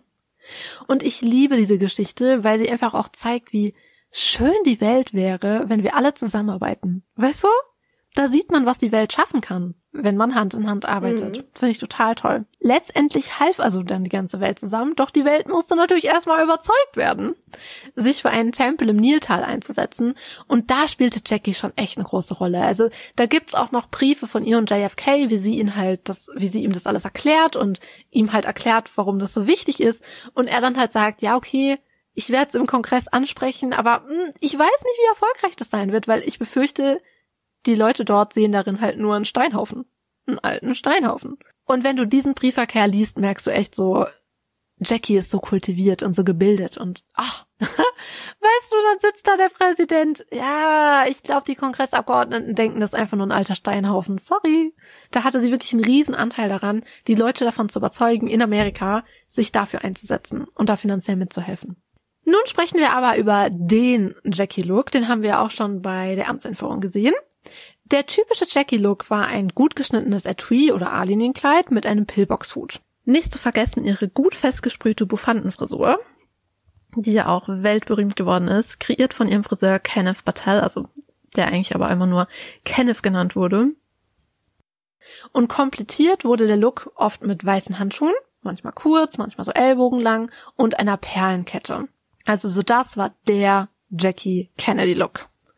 So sieht sie auf den meisten der Fotos auch aus. Sie liebte ihre Perlen und sagte auch mal, Perlen sind immer passend. Das ist so ein ganz bekannter Spruch von ihr. Und meistens sehen wir sie in so einer dreireihigen Perlenkette. Das war so eine Kette, die sie ganz oft trug. Manchmal sind es aber auch nur zwei Reihen, manchmal auch nur eine, aber diese dreireihige Perlenkette, das ist so die Jackie-Kette. Sie hatte auch wirklich Mut zur Farbe. Also man sieht sie oft in Pink oder Rosa oder Blau oder auch Grüntönen und so weiter. Also sie hatte wirklich sehr viel Mut zur Farbe. Und das passte natürlich auch zum frischen Optimismus der frühen 60er. Weißt du, es war so eine Aufbruchstimmung und so eine jetzt wird alles besser Stimmung. Und Kennedy war ja auch so der Hoffnungsträger der Nation. Und da passen diese frischen Farben natürlich auch gut dazu. Dieser Jackie-Look kam an. Im März 61 schrieb die Woman's Wear Daily, Zitat, dass der Jackie-Look Teil der Werbesprache geworden sei. Und das Ladies Home Journal schrieb, dass, Zitat, Jackies kleinste Modelaune ein Beben auf der Seventh Avenue auslöste. Also jeder wollte tragen, was sie trug. Jeder wollte genauso aussehen wie Jackie. Und ebenfalls in der Woman's Wear Daily schrieb ein Redakteur, Zitat, Jackie inspirierte die Frauen der Welt, besser auszusehen und sich auch besser zu fühlen. Und eine der großen Besonderheiten an Jackies Style war, dass ihn Menschen alle Altersklassen toll fanden. Also die Faszination für ihre Mode war generationenübergreifend und das ist ja nicht selbstverständlich. Zum Beispiel bemerkte ein Modejournalist bei der Osterparade 62, dass, Zitat, dort eine halbe Million Jackies auf der Straße waren. Alle waren im Teenageralter oder darunter. Und das ist ja nicht selbstverständlich, dass Teenager so aussehen wollen wie die Anfang 30-jährige First Lady, weißt du? Sie wurde permanent in alle Best Dressed Listen aufgenommen und jeder wollte aussehen wie sie. Auf der ganzen Welt gab es Modeanzeigen für den Jackie Look. Und zu verdanken haben wir die meisten ikonischen Jackie Looks einem Mann. Wir haben ja gerade schon gehört, dass bei Jackies Amtseinführung ihr ganzer Look designt wurde von Oleg Cassini. Und Cassini war Jackies offizieller Designer während der Präsidentschaft. Ich bin mir nicht ganz sicher, wie das zustande kam. Es stand schon selbstverständlich fest, dass sie einen amerikanischen Designer oder Designerin wählen müsse, da ihre europäische Garderobe zuvor ja nicht so gut ankam bei allen, wie wir vorhin schon gehört haben. Und von nun an wurde ihr Look ja auch wesentlich amerikanischer und patriotischer. Obwohl man sagen muss, dass sie sich selbstverständlich immer mal wieder auch Kleider ihrer liebsten französischen Labels orderte. Also ja, nicht, dass ihr jetzt denkt, sie hat nur noch amerikanische Kleider getragen. Sie hat schon immer mal wieder auch französische Sachen getragen. Oft wird gesagt, Jackie habe sich Ole, Oleg Cassini selbst ausgesucht. Das könnte auch sein, da sie ihn tatsächlich auch schon länger kannte. Doch ich glaube, dass ein anderer ihn ausgesucht hat. Und zwar, wer könnte es anders sein? Joe Kennedy. Casini selbst sagt später auch mal, dass Joe für ihn war, weil er halt wusste, man kann ihm vertrauen. Also die beiden kannten sich schon sehr lange und Vertrauen war für die Kennedys ja sehr, sehr wichtig. Außerdem hatte Oleg Cassini einen Bruder namens Igor Cassini, den wir vorhin auch schon mal kurz erwähnt hatten. Der hatte nämlich Jackie Kennedy damals zur Debütantin des Jahres ernannt. Und der war generell ein einflussreicher Kolumnist. Und dessen Wohlwollen wollte man sich natürlich auch sichern, klar. Außerdem sagt Casini später auch selbst, dass er seine Rechnung an Joe geschickt habe. Also das war seine Anweisung, dass er die Rechnung direkt an ihn schickt. Also ja, ich glaube, dass Joe da schon seine Hände mit im Spiel hatte. Ich habe auch gelesen, dass Jackie eigentlich jemand anderen wollte, und zwar das New Yorker Kaufhaus Bergdorf Goodman. Also sie wollte eigentlich Bergdorf Goodman als ihre persönlichen Ankleider haben und dass dann ihr aber halt gesagt wurde, nee, das geht nicht, du nimmst Oleg Casini. Egal aber, wie es dazu kam, feststeht, dass es Cassini wurde. Als die Entscheidung getroffen war, schrieb sie ihm einen lang, lang, langen Brief, in dem sie ihre Wünsche erklärte. Unter anderem schrieb sie, Zitat, ich dulde nicht, dass Jacks Regierungsarbeit durch Sensationsberichte über meine Garderobe belastet wird und ich als Marie Antoinette oder Josephine von 1960 dastehe. Gehen Sie sicher, dass niemand exakt das gleiche Kleid hat wie ich, auch was Farbe und Material betrifft. Ich möchte, dass meine Kleider Unikate bleiben. Also das waren ihre Wünsche und noch vieles anderes mehr. Also er designte in der Zeit über 300 Kleider für sie. Und ich meine, wie gesagt, wir alle kennen diesen klassischen Jackie Kennedy Look. Und der ist einfach in die Geschichtsbücher eingegangen und hat damals die Modewelt unglaublich beeinflusst. Also sie war wirklich eine unfassbare Trendsetterin in ihrer Zeit. Das, was sie getragen hat, wollten andere auch haben. Die Sachen waren ausverkauft. Wenn sie ein Label getragen hat, dann wollten alle anderen das auch haben. Also sie hat durch das Tragen von Kleidungsstücken wirklich ganze Labels zum Aufschwung verholfen. Das war wirklich der Wahnsinn, wie verrückt die Menschen nach Jackies Kleider waren. Aber vor allem die Cassini-Outfits definierten den Jackie-Look, der zum Inbegriff der Eleganz wurde.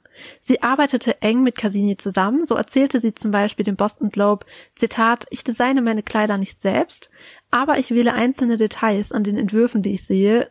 Mein Designer kombiniert sie dann und macht daraus etwas für mich. Und Cassinis Showroom-Chefin Kay McGovern erzählte auch, Zitat, es gab kein Magazin, das sie nicht sah und las. Sie riss Dinge aus ihnen heraus und bat dann zum Beispiel um einen höheren Kragen oder ähnliches. Also Jackie sagt dann eben auch, welches Material sie wollte, wie kurz oder lang der Saum sein sollte und so weiter. Manchmal bekam sie auch Zeichnungen aus Pariser Modehäusern in die Hände und schickte die dann an Cassini als Inspiration. Und manchmal schickte sie auch ganze Pariser Kleidungsstücke, die sie sich von ihrer Schwester Lee geliehen hatte, zu Cassini. Und er sollte das eben als Inspiration nehmen. Also Jackie war da schon sehr involviert in ihre Kleider. Aber ein anderer Mann, der ebenfalls sehr wichtig für ihren Look war, den wir vorhin schon angesprochen hatten, Holston. Denn ohne Holsten gäbe es die ikonischen Hüte nicht und was wäre Jackie Kennedy ohne ihre Pillbox-Hüte? Das ist aber übrigens gar nicht so selbstverständlich, dass Hüte so wichtig für sie wurden, denn eigentlich trug sie gar nicht so gerne welche. Also sie empfand ihren Kopf einfach als zu groß dafür. Doch Holston schaffte die perf also schaffte es, perfekte Kopfbedeckungen für sie zu erschaffen. Sein Kopf soll nämlich angeblich eine ähnliche Größe gehabt haben wie ihr Kopf. Und er gab sich sehr, sehr viel Mühe, die Hüte so perfekt wie möglich für sie zu machen. Er setzte sich die Hüte selbst auf den Kopf, stellte dann zwei Spiegel auf, einen vor sich und einen hinter sich, und betrachtete sich von allen Seiten. Und erst wenn das Ergebnis perfekt war, wurden sie an Jackie geschickt. Und das hat wunderbar funktioniert, denn im Laufe der Amtszeit sehen wir sie in sehr, sehr, sehr vielen farblich perfekt abgestimmten Hüten, die einfach nur zauberhaft aussehen. Sie ist einfach zauberhaft. Wir wissen ja alle, JFK war damals so der Hoffnungsträger der Nation und hat ja auch, also ich möchte ihn jetzt hier gar nicht schlecht reden, politisch auf gar keinen Fall. So sehr er allerdings die Menschen in seinen Bann zog, er alleine hätte diesen Camelot-Mythos niemals aufbauen können. Nie Oftmals. Also Jackie begeisterte die Menschen und verschaffte ihrem Mann so sehr viele Pluspunkte. Das war aber gar nicht so selbstverständlich, denn die Kennedys sahen zwar Jackies unzweifelhaftes Potenzial, ich meine, sie hatte einfach wahnsinnig viel Potenzial, hatten allerdings auch ein bisschen Angst, dass sie eventuell ein bisschen zu französisch und zu schick und zu sehr High Society sein könnte. Also sie befürchteten einfach, dass die durchschnittliche Amerikanerin sich nicht so sehr mit ihr identifizieren könne. Aber boy oh boy, was lagen sie falsch? Denn die Menschen liebten sie. Und zwar nicht nur in Amerika. Also die Menschen in Amerika, aber auch alle Menschen drumherum. Denn Jackie begleitete ihren Mann auf viele Auslandsreisen und zog überall die Menschen in den Bann. Also sie war ja auch sehr, sehr sprachgewandt und kultiviert und charmant und konnte eben dann in anderen Ländern auch die Menschen auf ihrer eigenen Sprache ansprechen. Und das kommt natürlich immer wunderbar an. Also sie konnte auch Italienisch teilweise, sie konnte Spanisch und natürlich fließend Französisch. Und für jede Regierung wäre es natürlich gut, wenn die First Lady beliebt ist, keine Frage. Aber man darf halt echt nicht vergessen, gerade in dieser Zeit im Kalten Krieg war jeder Pluspunkt, den man bekommen kann im Ausland, einfach unbezahlbar. Und Jackie besorgte sehr, sehr viele Pluspunkte. Besonders begeistert war man natürlich von ihr in Frankreich, denn sie sprach fließend Französisch und wusste unglaublich viel über das Land und seine Kultur.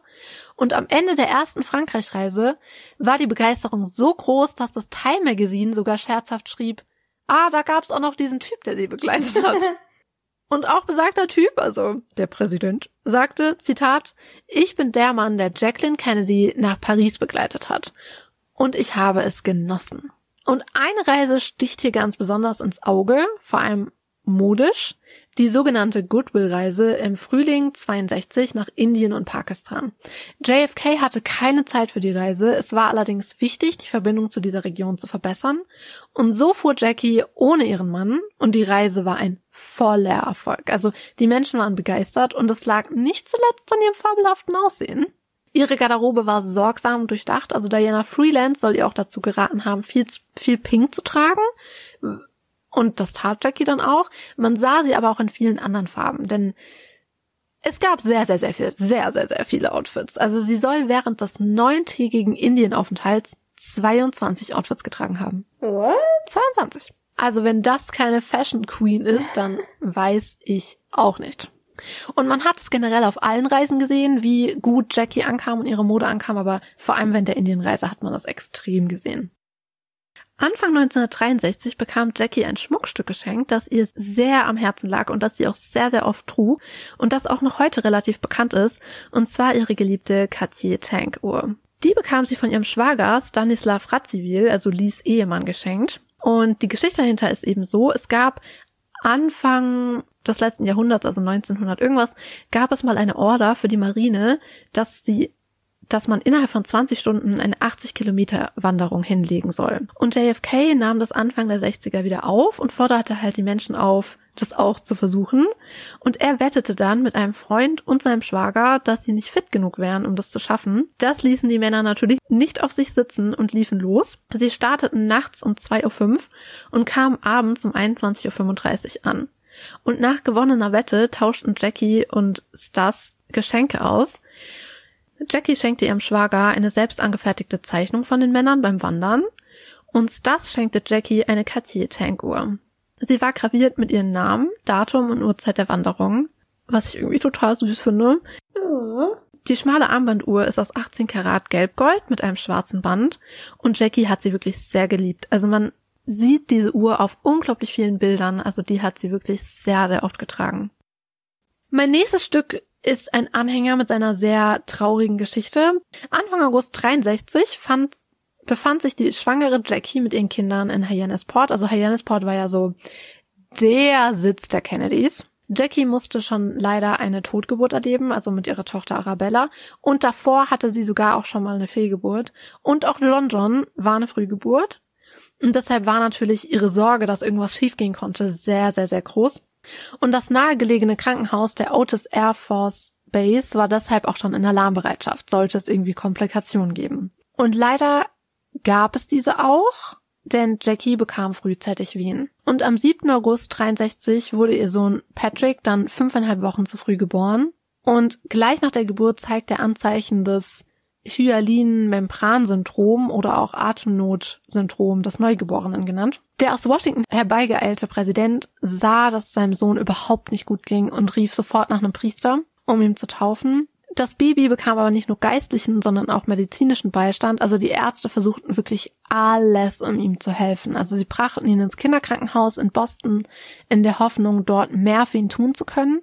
Und Jackie blieb im Otis Air Force Base Hospital, da sie sich ja noch vom Kaiserschnitt erholen musste und einfach gar nicht transportfähig war. Leider konnte Patrick aber auch in Boston nicht geholfen werden. Und so starb er nur 39 Stunden nach seiner Geburt. Und diese Story killt mich einfach jedes Mal. Also nicht nur, dass Jackie ihr Baby verloren hat, sondern sie war nicht mal bei ihm, als es passiert mhm. ist. Das ist so furchtbar und bricht mir so sehr das Herz. Ich, ich habe wirklich die größte Hochachtung vor ihr, dass sie danach, danach überhaupt nochmal das Bett verlassen hat. Ja, ganz ja. ehrlich. Unfassbar schlimm. Vielleicht ein ganz, ganz, ganz kleiner Lichtblick. Der Tod des Präsidentenbabys schockierte natürlich die ganze Nation. Also da gibt's auch ganz viele Archivzeitungsberichte darüber, wie, wie alle Leute an den Radios hingen und gewartet haben, dass es was Neues gibt. Und alle haben gehofft und gebetet für das Kind. Und diese Tragödie sorgte dafür, dass dieses Atemnotsyndrom einen enormen Aufmerksamkeitsschub bekam. Und in der Folgezeit wurde sehr viel geforscht und heute kann man Babys mit diesem Problem helfen. Also ich habe auch einen Artikel gelesen, da stand, dass Patricks Chancen damals eben sehr schlecht waren, weil man einfach noch gar nicht so viele Möglichkeiten hatte, ihm zu helfen. Wäre er aber heute geboren, wären seine Aussichten wesentlich besser. Also seine Überlebenschance wäre heute bei über 90 Prozent. Uh, ja, das ist doch immerhin etwas Gutes das ist toll und das eben auch dank dieser immensen Forschung, die da betrieben mhm. wurde, weil es eben so eine Aufmerksamkeit bekommen hat. Ich meine, das hilft dir natürlich nicht, wenn du dein Kind verlierst, aber es ist wenigstens irgendwas Gutes, was da draußen standen ja. ist. Der kleine Patrick wurde beerdigt und JFK legte ihm einen Christophorus-Anhänger in den Sarg.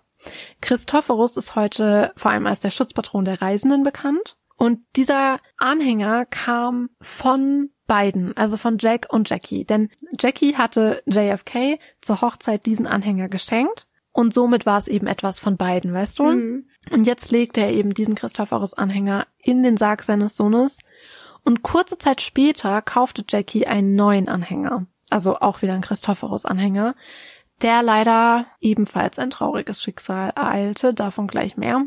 Anders als der Tod ihrer Tochter Arabella brachte dieser Schicksalsschlag Jackie und John aber viel näher zusammen. Also generell muss man natürlich sagen, bei Arabellas Tod haben wir ja vorhin gesehen, er ist nicht mal von seiner Kreuzfahrt zurückgekommen. Mhm. Und bei Patrick, er ist sofort gekommen, war die ganze Zeit bei seinem Sohn im Krankenhaus, hatte seinen Sohn in seinem Arm, als er gestorben ist. Also hat sich auch um Jackie unglaublich gekümmert. Also da sieht man schon, da ist ein bisschen was passiert. Und nach seinem Tod sind die beiden unglaublich zusammengewachsen. Also das sagen alle, die den beiden nahestanden, dass da so eine ganz neue Vertrautheit gekommen ist und auch so eine ganz neue Verbundenheit. Und natürlich möchte ich jetzt vielleicht auch mal kurz sagen, weil wir hier ja sehr hart auch ins Gericht gehen mit JFK und, und dieser ganzen Ehe. Aber was man schon auch sagen muss, ja, er ist permanent fremdgegangen und dies und das und hat sich teilweise richtig furchtbar verhalten und ich hätte mich auch schon scheiden lassen damals, ganz am Anfang. Aber sei es wie sei, die beiden hatten wirklich eine ganz tiefe Verbundenheit. Und das mag vielleicht für viele Außenstehende keinen Sinn ergeben, weißt du, weil viele Außenstehende darüber oft zu urteilen, aber das muss für uns alle auch gar keinen Sinn ergeben. Hm. Fest steht, es gab diese Verbundenheit und es gab auch viel Liebe. Die beiden haben sich wirklich geliebt und ja, nur weil das jetzt halt nicht unsere Definition von Liebe ist, so wie er sich verhält, macht es deren Liebe ja nicht weniger. Und das möchte ich nur noch mal kurz hier sagen, weil mich stört das, wenn Leute so judgy sind, weißt du?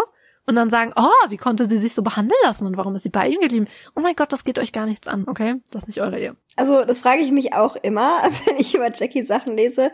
Aber letztendlich ist es vollkommen richtig, was du sagst.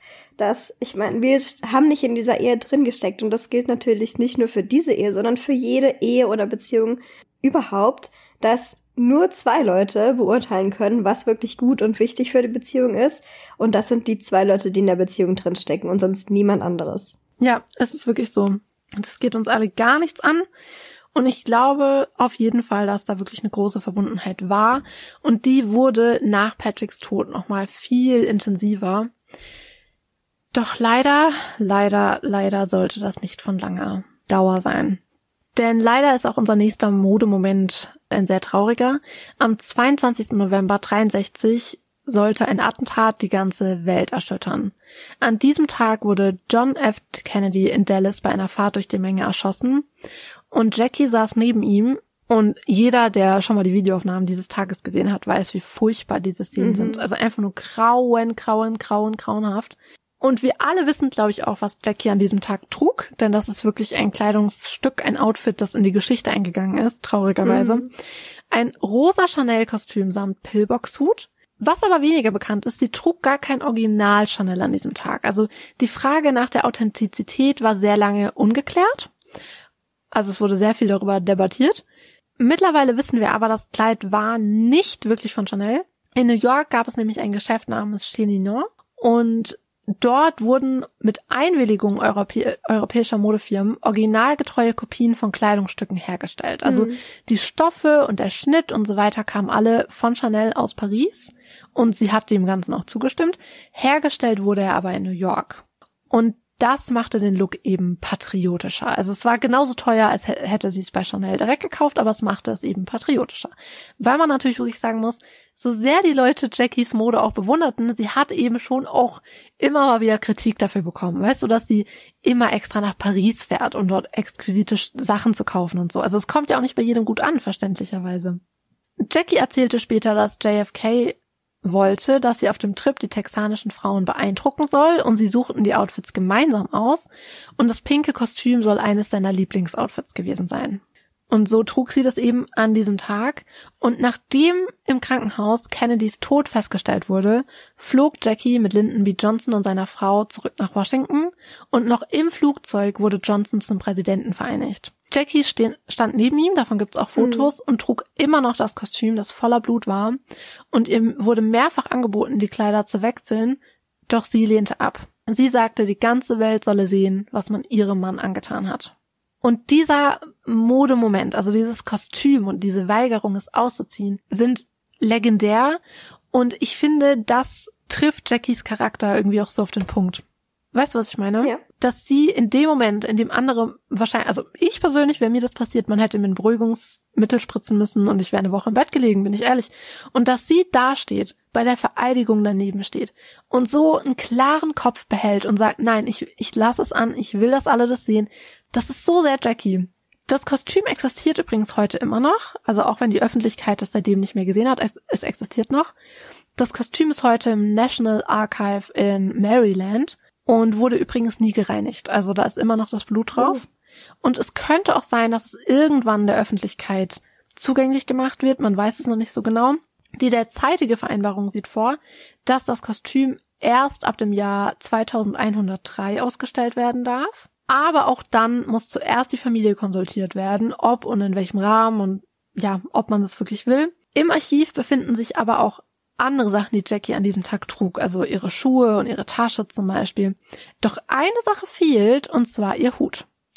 Und niemandem ist klar, wo er abgeblieben ist. Also er wurde seit diesem dramatischen Tag nie mehr gesehen und niemandem ist klar, wo er ist. Vielleicht ist er runtergefallen. Man sieht ja auch auf den Aufnahmen, dass sie dann so hinten über das Auto klettert. Nee, nee, nee, der Hut kam mit nach Washington, ah, das weiß okay. man. Also aber kein Mensch weiß, was danach mit ihm passiert ist. Hm. Und traurig geht es leider auch weiter, denn am 25. November 1963 wurde John Fitzgerald Kennedy beerdigt und sehr viele Menschen nahmen an der Beerdigung teil, also es sollen Millionen gewesen sein.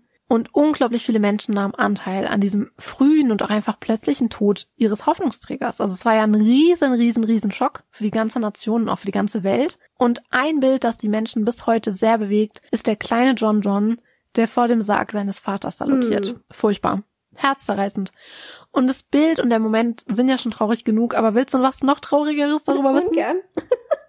der Tag war nicht nur die Beerdigung seines Vaters, sondern es war auch John Johns dritter Geburtstag. Ja, das habe ich auch gelesen. Ja. Oh, scheiß Geburtstag, wirklich. Und ich meine, zwei Tage danach hatte ja auch Caroline hm. Geburtstag.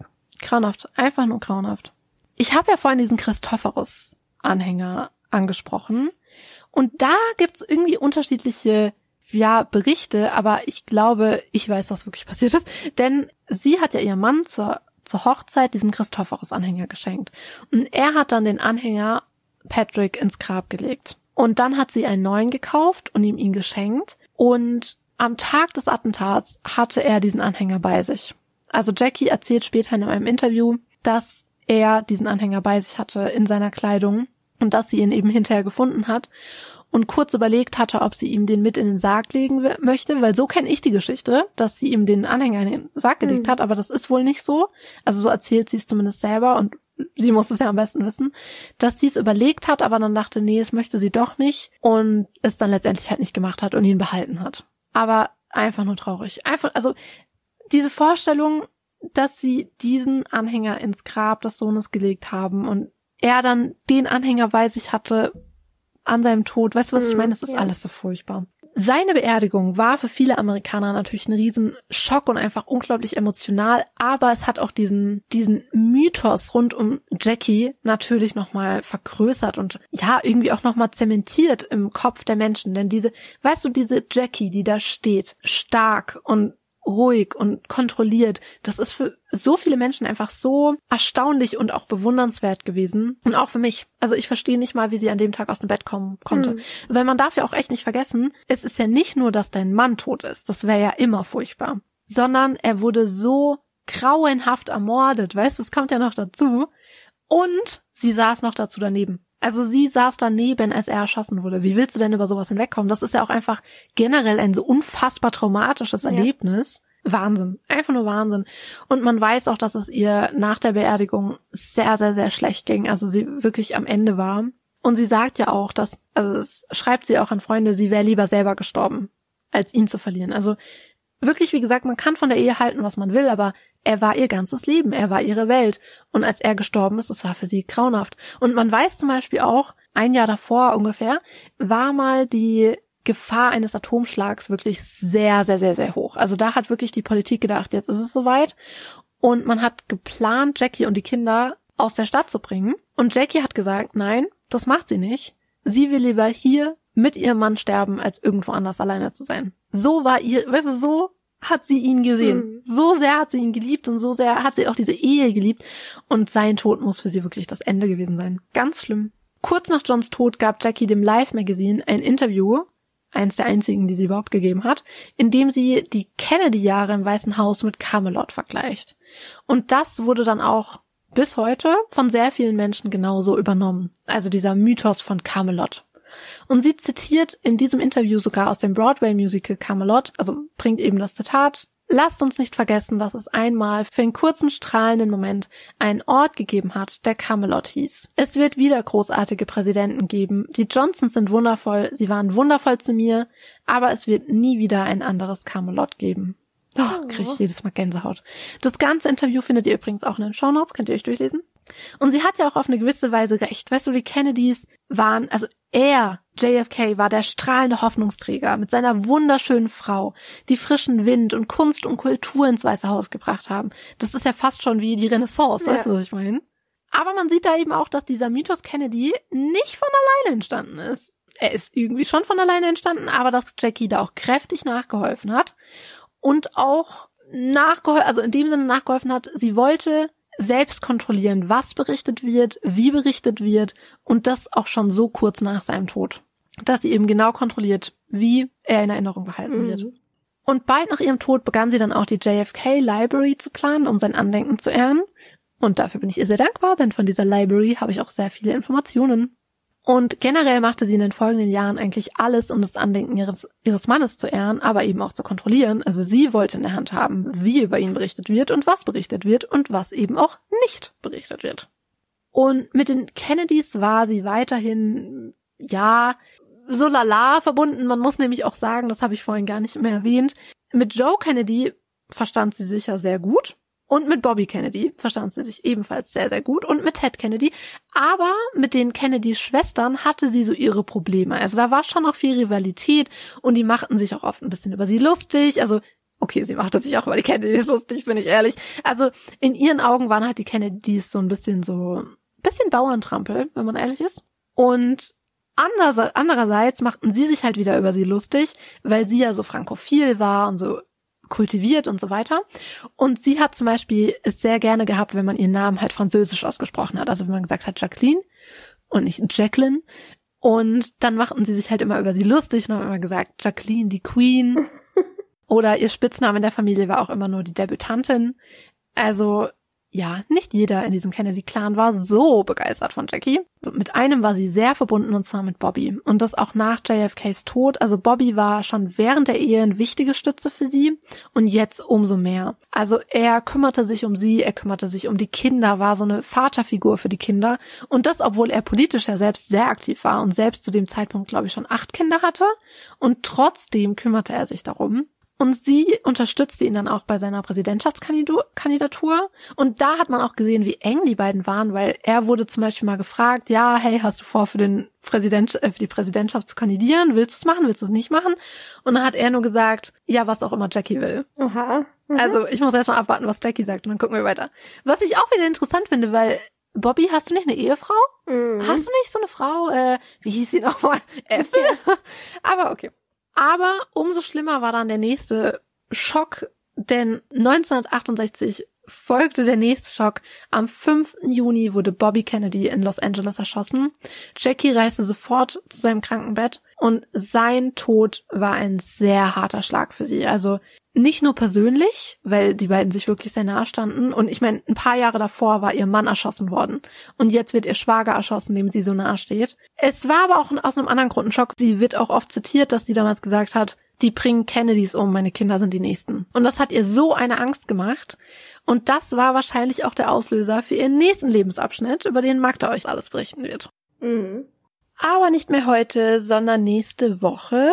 Also ich habe euch ja heute alles über die Jackie Kennedy Jahre erzählt und Magda wird uns nächste Woche alles über die Jackie O Jahre erzählen. Darauf freue ich mich schon sehr, sehr, sehr, sehr, sehr. Ja. Also das war's für heute. Wie gesagt, schaut auf jeden Fall in die Show Notes. Da findet ihr ganz viele Videoclips aus der Zeit. Also zum Beispiel die White House Tour von Jackie oder auch das Camelot-Interview und alles Mögliche und natürlich ganz viele tolle Bücher und Dokus. Und haltet auf jeden Fall nächste Woche wieder ein. Tschüss. Ciao, ciao.